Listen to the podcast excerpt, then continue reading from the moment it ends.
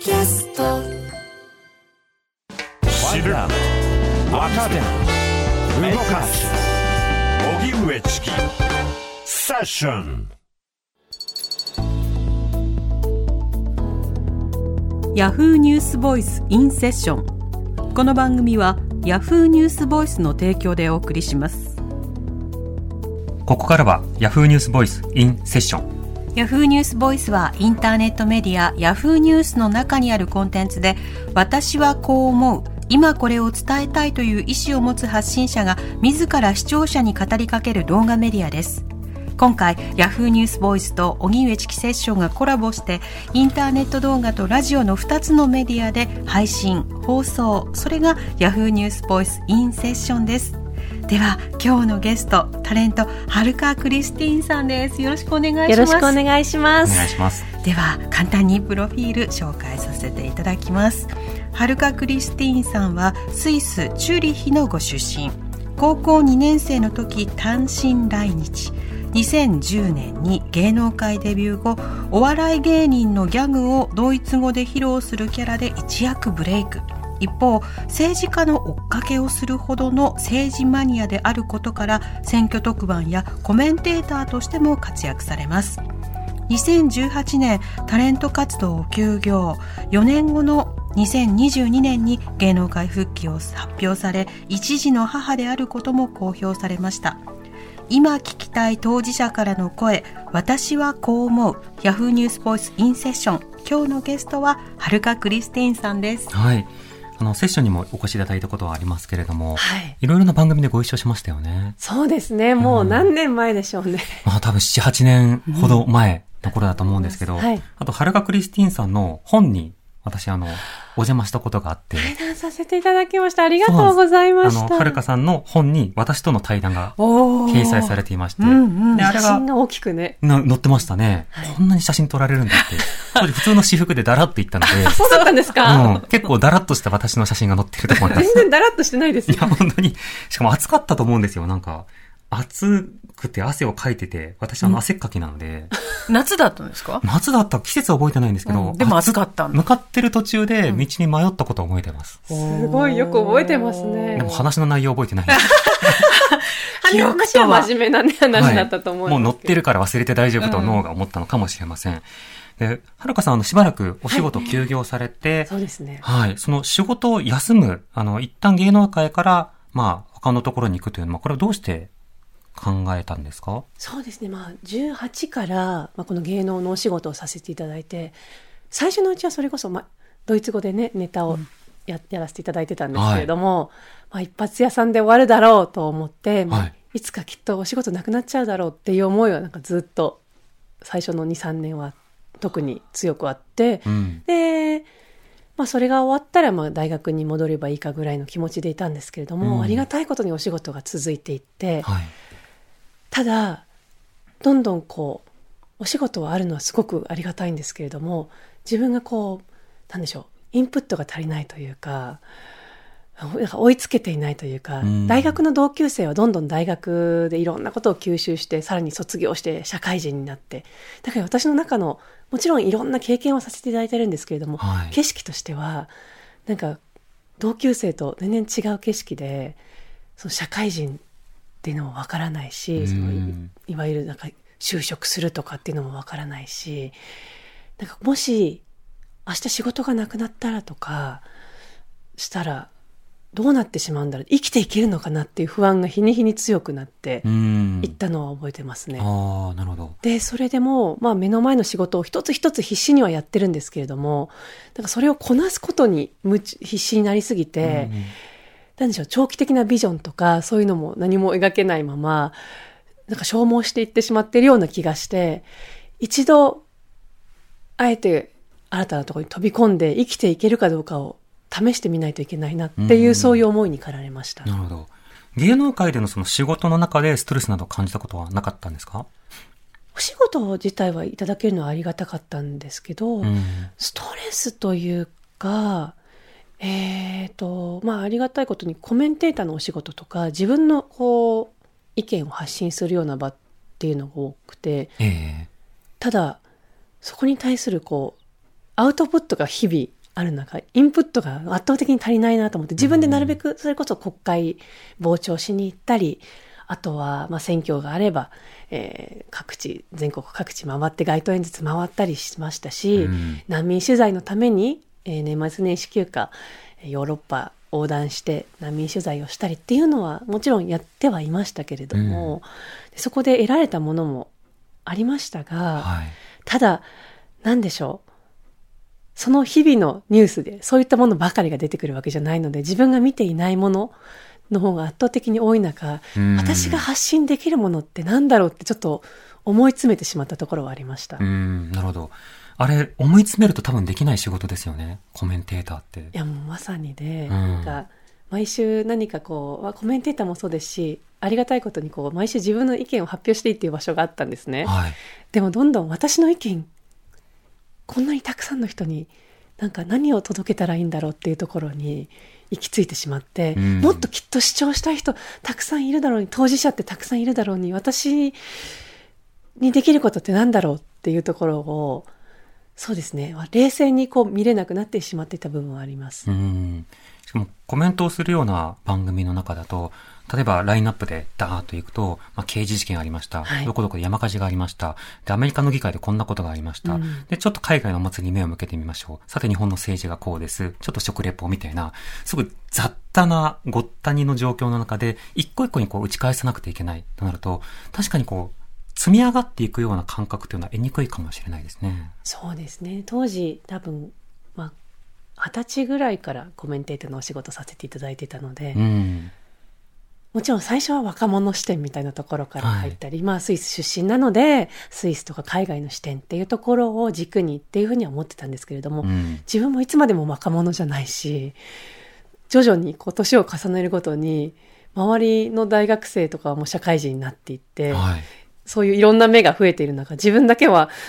なんか日々変わっていないぞっていうところもやっぱりありました。うん。それで一旦そのお仕事を休んでいらっしゃった間、全部と生活環境も労働環境も別のところに身を置いていたというふうに伺ってましたが、はどういうことをされてたんですか？もうめちゃくちゃ変わりましたね。うん。最初に3ヶ月ぐらいカナダにはい。行ってね、あの、ビジネスアドミニストレーション、えっ、と、経営管理のコースを受けて、まあそこでもうまずビジネスとはみたいなところ、一番、まあ自分が今まで離れていた分野に、まあ、の基礎を学び、まあ、そこでは本当にスポンジのように吸収して、うんでその後は沖縄で、えー、と陶芸工房でアルバイトをしたり、はい。東京に戻ってからは派遣社員として、えー、とコールセンター多言語のコールセンターでうん。働いたり、あと英文事務翻訳とか通訳をする仕事ですね。そういったはい。事務職をやっていました、多言語コールセンターは何系のコールセンターだったんですか？あもうあのいろいろいろありました。いろいろ。やってました。はい。あの、こっちからかけるタイプのものもあれば、受けるタイプのもの基本的に受けるタイプで。うん。で英語で話したり日本語で話したりっていう感じで。ええええ。それは何か具体的な商品とかの解説なのか、それともこう、何か契約周りのことなのか。えーといくつかあったんですけれども、うんえーまあ自分が説明する側になる場合もありましたし直接うん、うんあ。とは、えーまあ他者同士の通訳をやるうん。役割を担うそういったあの担当もしていましたああ、ある種のリモート通訳。そうですね電話を通しての通訳ですね、うん。そういうふうにそのお仕事を転々とされたのは、これどうしてなんですか？まあ、よく 履歴書的にはあまり綺麗じゃないかもしれないんですけど、まあ、沖縄にいたのは夫今の夫が、えーと当時沖縄に転勤になっていたので、まあ、そこで一緒に暮らしたいなっていうところでせっかく沖縄にいるのであればなんか沖縄らしい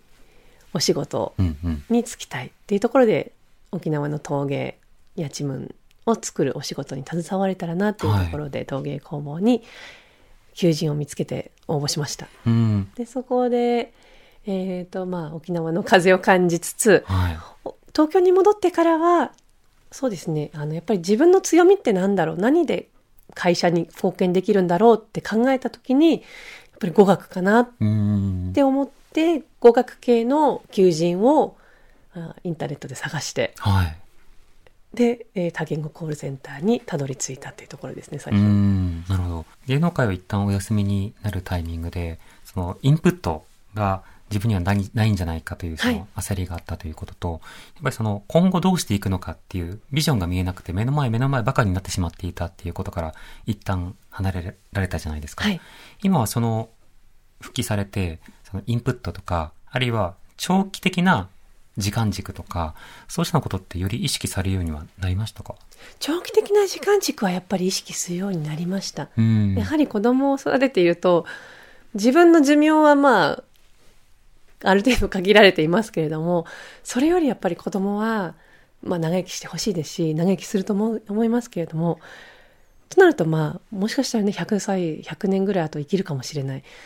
となると、じゃあ、まあ、大人に、す少なくともでも大人になるまでこの子をどういうふうにな環境に置いてあげたら、より自由で、のびのびと大人になれるんだろうっていう、ある程度ね、二十歳ぐらいになったら手放す、ある程度のね、あの、育児というか終わるわけですけれども、はい。なんかそこまでの期間は少なくとも考えない、考えてあげないといけないし、責任を持って。だから、今日は明日のことでいっぱいいっぱいになっている場合じゃないと言いつつ、結局はなってるんですけどね。日々が綱渡りというどかうし、てもね、やること多いですからね。じゃあ、明日のお迎えどうするとか。漠然としたなんかこう、こうしたいとか、これはしないようにしようっていうのはあるんですか？方針として。まあ、えっ、と、ある程度はやっぱりでもあると思います。子育てに関してですか、まうん。あ、でもやっぱり可能性をなるべく潰さないであげたいっていうのは思います。うん。決めつけてこうしなさいっていうこともしたくないですし、子供が自分の選びたい道へ進めるようになるべくしてあげたいなっていうのと、あとはまあ、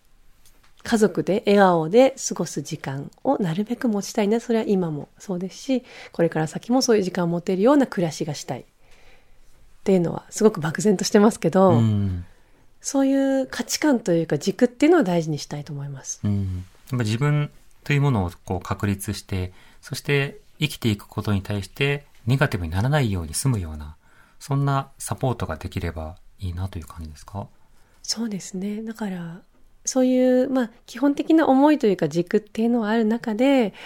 やっぱりいっぱいいっぱいにはどうしてもなるわけで、うん。余裕がなくなることもありますし、その時に、本当は笑顔で子供に接してあげたかったのに、ちょっといっぱいいっぱいになって、ちょっと待ってみたいな風になる時ってあるんですよね。うん。なんか人に迷惑かけないように子育てしようって最初思ってたんですけど、もそれって無理だなって。う、無理です。特にね、夫婦二人で必死に頑張って、あとはまあ保育園とかは通わせつつ、でもはいそれ以外はもうなるべく自分たちだけで頑張ろうって思ってましたけれどうも、ん。そんな甘いもんじゃないなと思って、なんで自分たちだけで背負おうと思ったんですか？その時は。人に迷惑かけちゃいけないって思いがあって。な、なんでですか？いやもう基本として、まあ抱えるタイプっておっしゃってましたもんそうですまあね。義理の、そうです。自分の親はまあスイスにいるので、もうそもそもあんまり、はい頼むことはできないです。そうです。無理です。うん 無理でした。他人に頼らないとどうにもならんし、でも他人に頼りやすいような状況を何とか作らんと、あの、少子化対策だななんだのっていうのは、うまくいかないっていうのは、すごく実感されたんですね。そうですね。だから、あの、まあ、職場によってはね、もうすでに理解がすごく進んでいるところもあると思いますけれども、なかなかそうでないところもあると思うんですよね。うん。そういった子育て世帯とか、子育てしている方々の理解ももちろんですけれども、そうでない、同じ職場にいる子育てしたことない方とかからしたら、え、なんでとかって思うことって多分いっぱいあるんですよね。うん。自分自身もじゃあ子育てしてなかったらそこまで理解できなんでまた休んでるのって思っちゃうかもしれない。でもそういったところの理解がやっぱり進むことによって働きながら子育てができたりっていうのもあると思うんですよね。うん。相互にいろんな立場のことをこう理解していく。そうしたその当事者になった人の話を、そうでない人とどう共有していくのか。それもすごく大事かなと思いますね。今日のゲストは、はるかクリスティーンさんでした。ありがとうございましたあ。りがとうございましたあ。りがとうございましたヤフーニュースボイスインセッションこの番組はヤフーニュースボイスの提供でお送りしました TBS Radio. 荻上チキセッション TBS Radio 905あなたの平成間違ってます。平成のすべてを目撃したと自称する町浦ピンクが真相を激白。僕もモーニング娘。のメンバーとしてデビューする予定やったんですよ。TBS ポッドキャスト「虚子平成」毎週金曜日更新